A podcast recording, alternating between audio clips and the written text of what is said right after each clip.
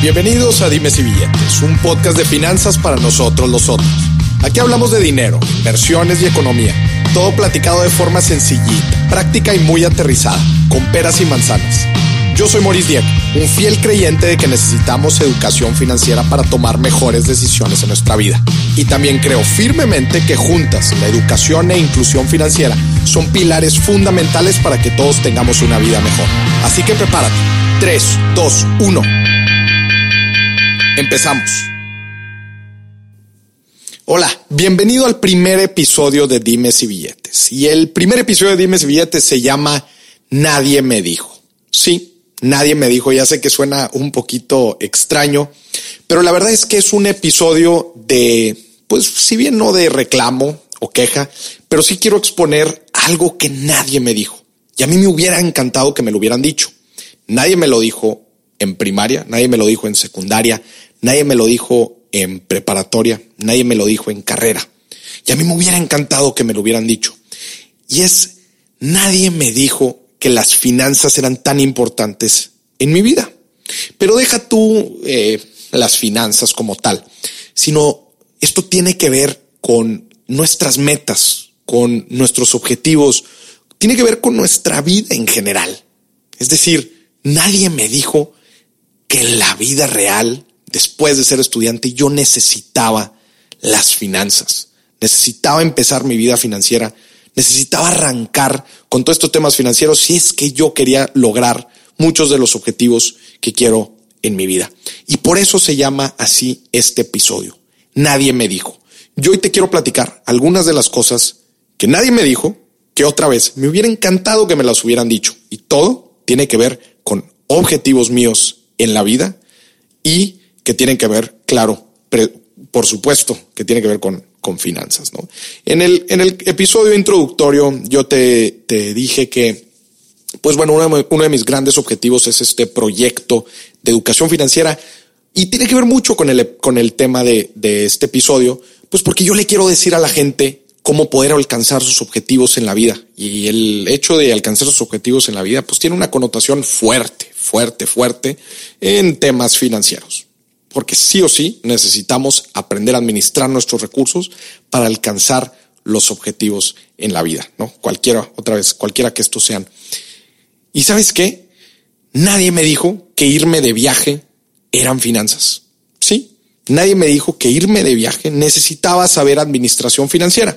Te voy a poner lo que a mí me, me sucedió. Yo me quería ir al Mundial de, de Sudáfrica y llegó la fecha para irme al Mundial de Sudáfrica. Normalmente los mundiales te cuestan, pues en todo el viaje, digamos, un viaje así estándar, te cuestan unos cerca de 100 mil pesos mexicanos. Y se acerca la fecha, ¿no? Para ir, para irme al Mundial. Y no me había preparado. No estaba preparado financieramente para poder irme al Mundial. Y pues no me pude ir. Era uno de mis grandes objetivos. A quien no le encanta, no le encanta viajar. Pues yo no me pude ir.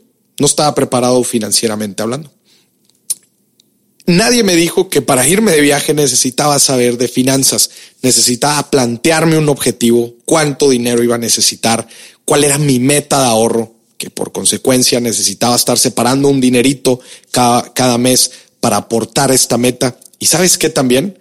Nadie me dijo que si yo, en vez de ahorrar, invertía este dinero, todavía más rápido iba a poder llegar a la meta.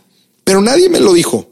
Solamente, y muchas veces vamos en la vida así, vámonos topando, nos vamos topando con, con muchas situaciones eh, de nuestro día a día. Es, desgraciadamente es así, ¿no? El día a día nos abruma, eh, nos, las situaciones suceden, suceden de imprevisto y vamos tratándolas de resolver conforme nos van saliendo. Pero pues nadie te dice que con una buena administración y una buena planeación tú puedes alcanzar estos objetivos. Te voy a poner el siguiente caso. Te quieres ir a Qatar, pues yo claro que me quiero ir a Qatar, si ya no me puedo ir a Sudáfrica, pues claro que me quiero ir a Qatar. Y para Qatar, pues ¿cuánto dinero necesito? Necesitas cerca de 92 mil pesos. 92 mil pesos para irte a Qatar. Y déjame te digo algo, para el momento en que yo creé este podcast, faltan alrededor de 46 meses para poder irte a Qatar.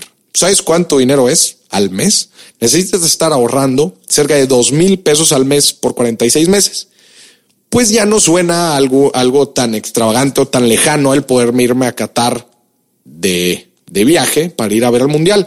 Ahorita solamente necesito ahorrar dos mil pesos al mes y esa es mi meta.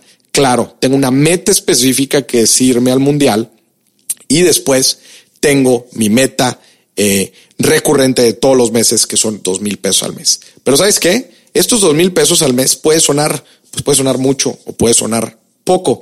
Sí, pero sabes qué? Dentro de las finanzas personales también hay algo que se llama el famosísimo gasto hormiga, que si yo le bajara a una comidita, a una salidita con los amigos a comer, eh, si eliminara una de estas y después pues le bajara a los cafés que me compro y después también le bajo a los cigarros y le bajo a las papitas que compro o a los snacks, fácilmente podría llegar en el mes a mi meta de dos mil pesos. Ojo, ni siquiera incrementando mis ingresos, solamente reduciendo mis gastos hormiga.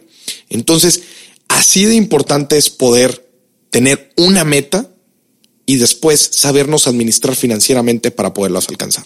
Ahora, te dije algo, no todo tiene que ver con el ahorro. ¿Qué pasa si después estos dos mil pesos, ojo, yo no los ahorrara, sino más bien los invierto? Desde el primer momento en que empiezo a ahorrar, ojo, acuérdate, estos 46 meses, los me empezara a invertirlos, empezar a invertirlos. Bueno, pues déjame, te digo algo, no necesito 46 meses de ahorro, solamente necesitaría 41 meses, solamente son 41 meses los que invirtiendo este estos dos mil pesos ya llegaría a mi meta, ya llegaría al dinero que necesito para irme a Qatar. Pero si te fijas, como todo esto es un viaje, es mi objetivo, y cómo yo me administro financieramente para poder alcanzar este objetivo, ¿no? Ahora, como te dije, nadie, nadie, nadie me dijo que para viajar necesitaba finanzas. Déjame te digo algo que tampoco nos dicen que también necesitas finanzas para emprender un negocio. Nadie te lo dice. Nadie te dice que necesitas finanzas para emprender un negocio. Y claro que lo necesitas. Déjame te digo que siete de cada diez empresas fallan por mal manejo de dinero. ¿Cuál es la estadística en México? Que 8 de cada 10 empresas en los primeros dos años quiebran. Oye, pues está de la fregada, la neta, esta, esta estadística. Bueno, y de esas 8, 7 son por mal manejo del dinero. Y claro, ¿a qué me refiero yo con mal manejo del dinero? Me refiero desde una mala planeación financiera, falta de flujo. Flujo es pues lo que le debo a mis proveedores y lo que mis clientes me deben y con el dinero que tengo, cómo voy pagando cada una de mis responsabilidades, pues claro, porque muchas de las empresas al final de mes se quedan sin dinero para pagar nómina. Esto es un mal manejo de flujo.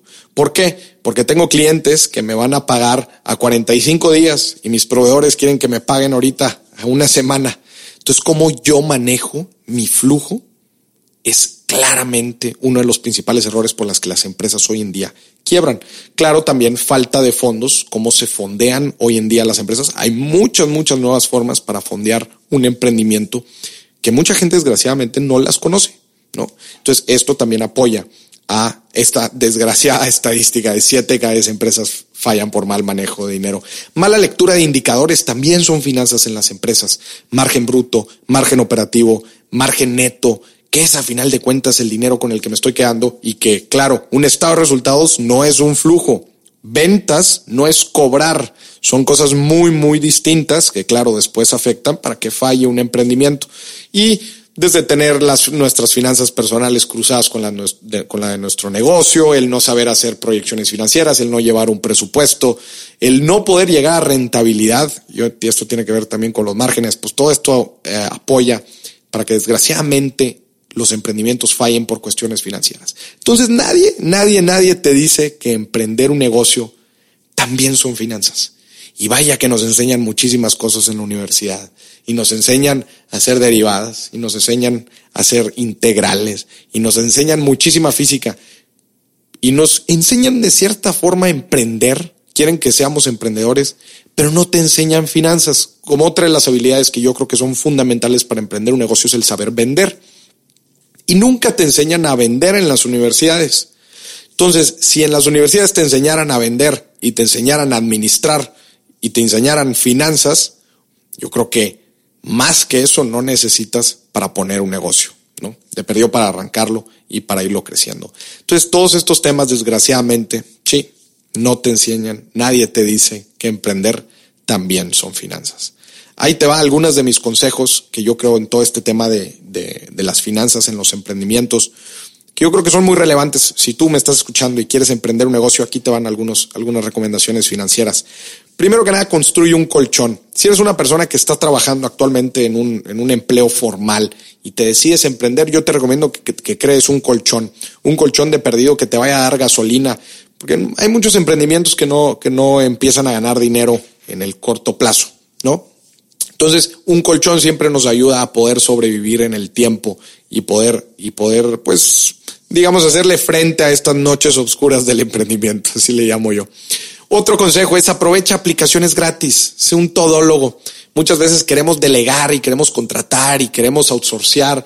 Eh, imagínate temas de diseño, eh, tema, pues bueno, el, tema legal sí es un poquito más, más delicado, pero queremos delegar, inclusive la parte comercial, la queremos delegar muy, muy al principio de nuestro proyecto. Y yo recomiendo en un inicio tenemos que ser todólogos, tenemos que aprender las distintas perspectivas de nuestro negocio y cómo podemos, eh, pues a la vez, a la vez de que las hacemos, estamos aprendiendo mucho y vamos a conocer muy bien nuestro producto y nuestro modelo de negocio. Y ahora sí, ya cuando tengamos crecimiento, ahora sí ya puedes eh, contratar a alguien y enseñarlo en todo esto, ¿no? Ponte un sueldo. Yo siempre le digo a la gente, no hay mejor indicador que ponerte un sueldo y saber en verdad si estás obteniendo tú el retorno o la inversión. Ojo, yo veo el emprendimiento no desde el punto de vista de un emprendedor, yo lo veo desde el punto de vista de un inversionista. Sí, y mucha gente no me lo entiende, pero cuando yo digo que tú estás emprendiendo un negocio, me refiero a que estás invirtiendo, estás invirtiendo tiempo, estás invirtiendo dinero, claro, y hay un concepto aquí súper importante que es el, el concepto del costo de oportunidad. Tú estás invirtiendo dinero y tiempo, pero bien lo podrías estar invirtiendo tu dinero y tiempo en otra cosa. Es decir, pues bien, tú podrías tener un empleo formal, ahí dedicar tu tiempo, recibir un ingreso, un sueldo y además ese sueldo estarlo invirtiendo. Este es un cálculo que yo reto a todos los emprendedores a hacer y decir en cuál a final de cuentas estás teniendo un mayor retorno a la inversión. A mí me gusta ver todas las cosas en mi vida desde una perspectiva del inversionista y seguramente en otros episodios vamos a hablar de eso, la mentalidad inversionista. Pero yo te lo reto a ti como emprendedor, ponte un sueldo y en verdad saca la rentabilidad que estás obteniendo por él importante para todo emprendimiento, la administración financiera tiene que ver con un presupuesto y proyecciones. Si tú estás empezando un proyecto o un emprendimiento y no tienes un presupuesto y no has hecho unas proyecciones de tres o a cinco años, ojo, hay un grave problema que estés viviendo al día y que estés resolviendo las problemáticas como se te van apareciendo. Es bien importante que tú vayas y midas a tu gente con base a un presupuesto. Si yo te digo que vendí 80 en el año, pues eso no me dice nada a mí. Pero a mí sí me dice que me digas, vendí 80, lo que significa un 10% arriba de presupuesto o un 10% arriba comparado con el año anterior. Eso es bien importante. Acuérdate, lo que no se mide no se puede mejorar. Escríbelo, guárdatelo muy bien en la cabeza. Para mejorar algo lo tienes que medir. Y un presupuesto o proyecciones financieras es una clara vara con, el, con la que vas a medir la operación de tu negocio. ¿no? Esto es un claro, claro ejemplo de, de, perdón, un consejo que yo le doy a mucha gente en todo, el tema de emprendimientos. Cuando estamos emprendiendo un negocio, otro consejo es tenemos que ser muy delicados con los gastos. Los gastos, eh, asegurarnos que en verdad sean cosas que necesitamos dentro del negocio y que no sean mero lujos eh, lujos operativos. Como ya te dije antes, es importante hacer un, un, un todólogo, ¿no? Pero bueno, estas son algunas de las recomendaciones que tienen que ver con las finanzas en el emprendimiento. Así que otra vez, desgraciadamente nadie te dice que invertir, que perdón, que poner un negocio, emprender un negocio, también son finanzas. Así que si a ti no te gustan mucho las finanzas, pero quieres emprender un negocio, pues sígueme, sigue mi contenido más, eh, ponte a ver mi contenido porque estamos hablando de temas financieros que también impactan a los negocios. ¿Sabes otra cosa que me enoja, que también nadie me haya dicho? Es que comprar un auto también son finanzas. Nadie me dijo que comprar mi primer carro también necesitaba de finanzas. ¿Y a qué me refiero con finanzas? Desde qué significa el financiamiento, qué es el enganche, de cuánto es un buen enganche, qué es el interés, qué es la tasa de interés, qué es el, costo del dinero que voy a estar pagando, ¿no? A esta institución que me va a hacer el, el, favor de poderme dar el carro antes o sin tener el dinero. ¿Qué es el historial de crédito? Pues porque fui a, fui a pedir mi primer crédito y no tenía nada de historial. ¿Qué significa esto? Un seguro, un seguro de auto. ¿Por qué es y cuánto cuesta y qué es el deducible, ¿no? Y qué es el coaseguro. Todo el, el tema de depreciación, ¿qué significa que un auto se deprecia? Nadie de esto, nadie me lo dijo. Y eso me enoja. y por eso empecé este movimiento de educación financiera para enseñarle a la gente a poder tomar buenas decisiones con su dinero. Tampoco ni se diga que el mantenimiento, no me decían que me lo regalaban.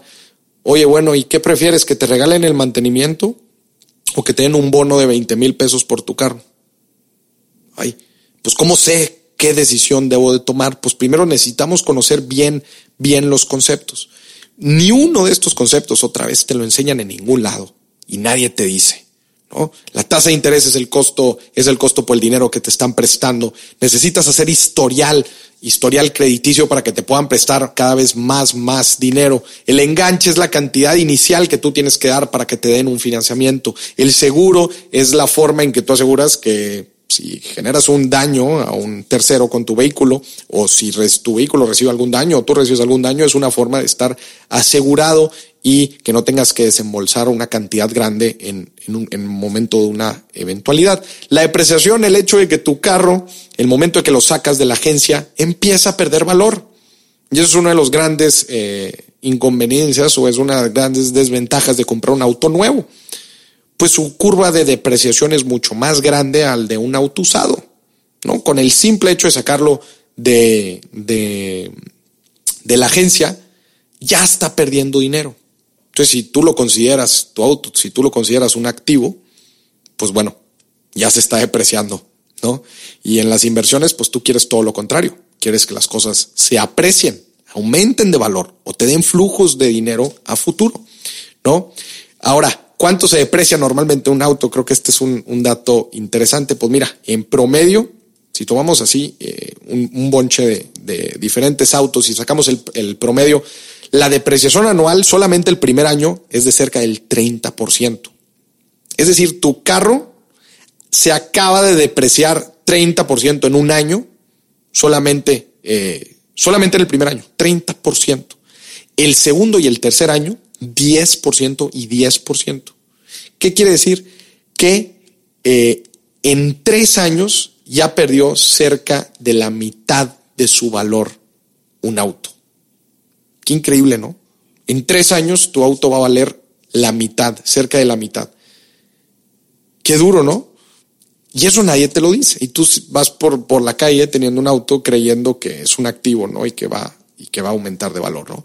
Pero ojo, aquí donde las finanzas también juegan a nuestro favor. Entonces, si yo quisiera comprar un auto usado, pues cuánto es una buena antigüedad, eh, una antigüedad atractiva para comprar un auto con el menor, con la mayor depreciación, claro, porque yo quiero pagar menos por él, pero que en tiempo, que no haya pasado mucho tiempo. Pues tú reviertes la fórmula, ¿no? Es esta misma fórmula.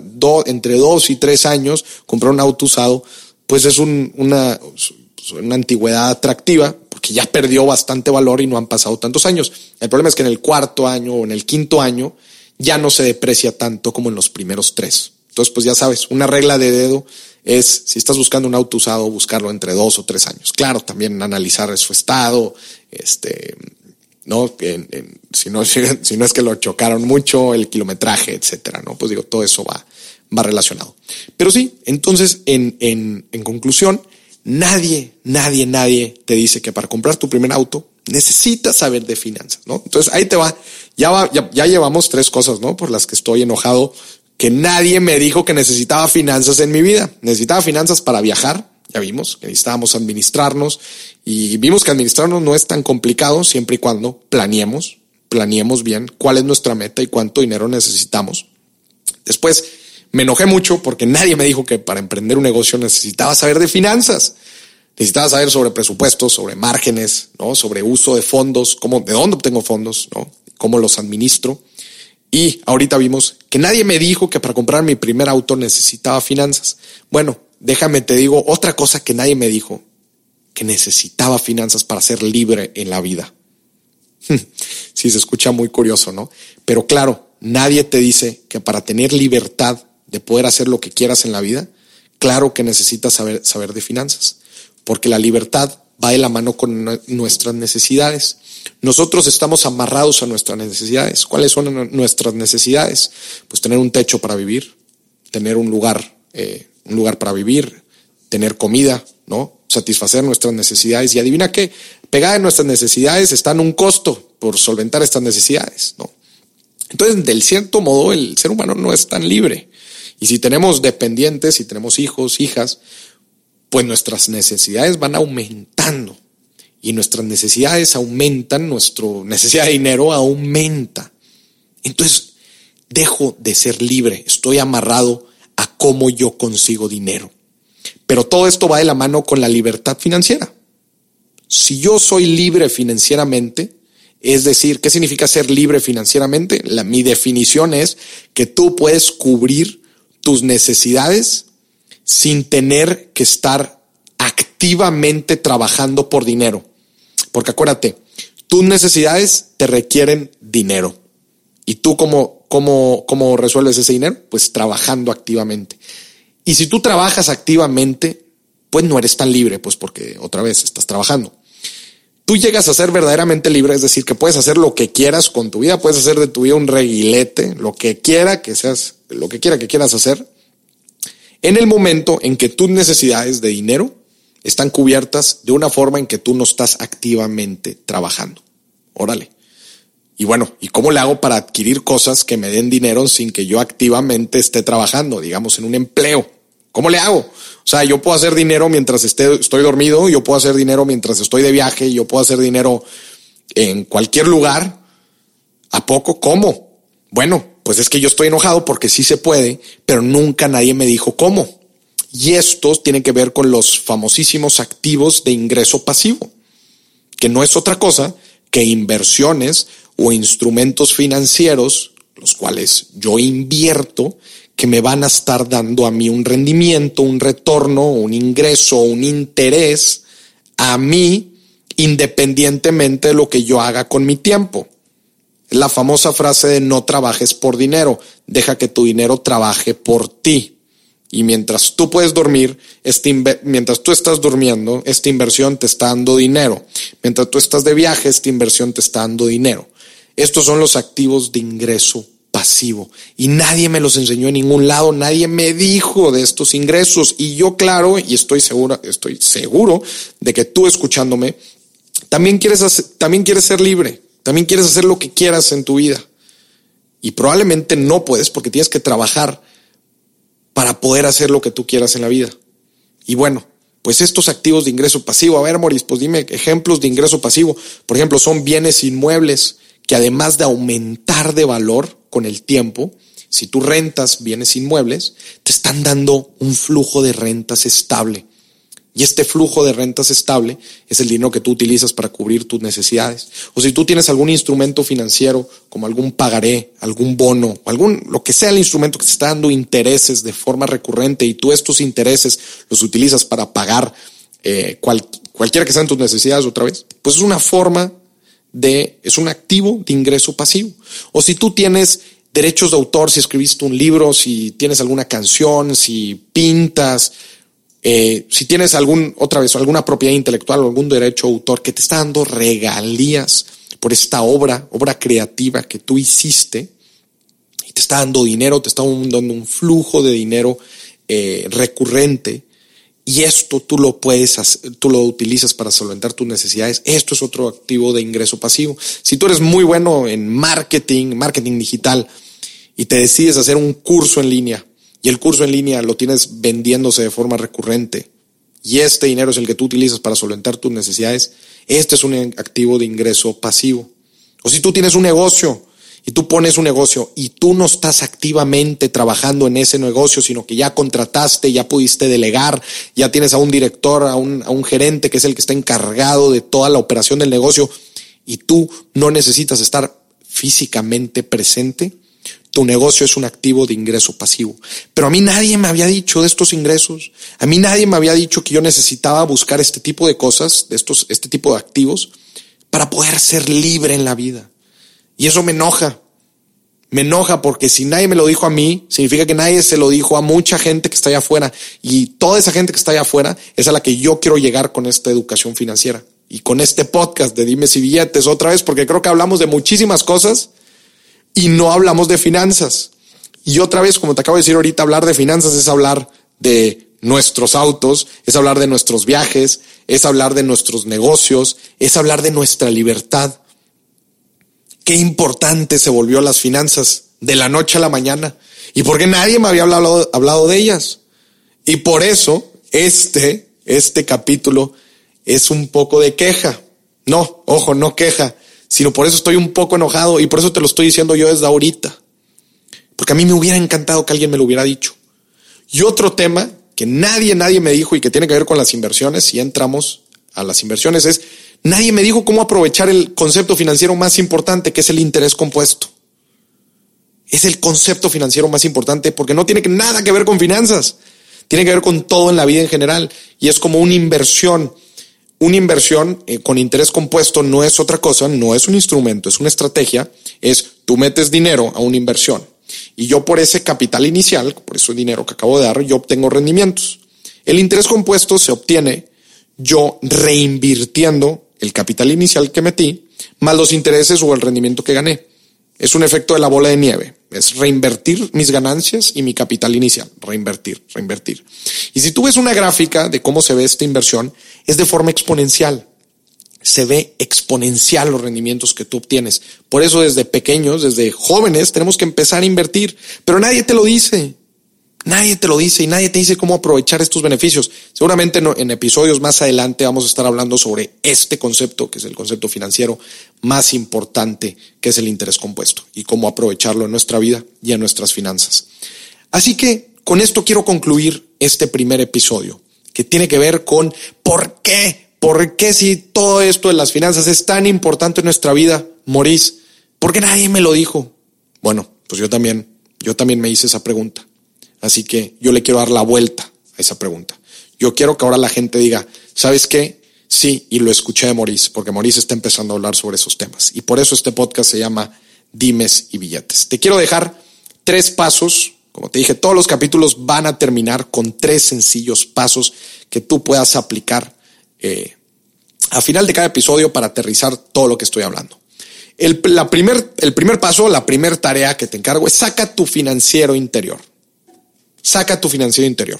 Aunque no te dediques nada de las finanzas, aunque seas una persona creativa, aunque seas un pintor, una pintora, aunque seas un diseñador, aunque seas un, un comunicador, una comunicadora, lo que sea que te dediques, si no tiene nada que ver con finanzas, mi primera recomendación es saca tu yo financiero porque lo necesitas. Y ya te acabo de comprobar que en cualquier aspecto de tu vida, en cualquier aspecto que te, que te dediques, cualquiera que sea tu meta, ya vimos, tiene su componente financiero. Así que es importante que saques tu yo financiero y te eh, disciplines a aprender sobre estos temas y ver cómo le puedes sacar mayor provecho a tus recursos para alcanzar tus objetivos.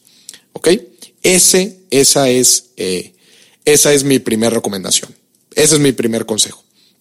Segundo, Segundo consejo, nunca te canses de aprender. Siempre tienes que aprender. Y ahorita en estos temas financieros, que normalmente otra vez son temas que normalmente la gente no, no conoce mucho, es bien importante que nunca nos cansemos de aprender en estos temas financieros. Nunca, nunca, nunca. Y ver cómo le podemos sacar mayor provecho a nuestros recursos. Y por último, el tercer consejo, el tercer, eh, la tercera tarea es construye y ayuda a construir. Si bien tú tienes objetivos, todos tenemos objetivos en la vida, yo te reto, te pongo la tarea que construyas tus objetivos, construyas tu vida, pero que también ayudes a construir la de los demás. Esa es mi historia. Yo aprendí temas financieros por mi cuenta, porque nadie me había enseñado a mí. Yo los aprendí y ahora me estoy dedicando a ayudar a construir a los demás, a ayudar a que la demás gente sepa también sobre estos conceptos financieros y cómo pueden tener una vida más próspera, sabiendo administrar mejor sus recursos. Te agradezco muchísimo que estés, que hayas escuchado este primer episodio del podcast. Como te dije, en los próximos episodios vamos a estar hablando sobre temas de inversiones. Mucho de lo que hablé aquí, de forma rápida, lo vamos a estar puntualizando en otros episodios. Te agradezco muchísimo, te mando un muy fuerte abrazo y que tengas una vida muy, muy próspera. Hasta la próxima.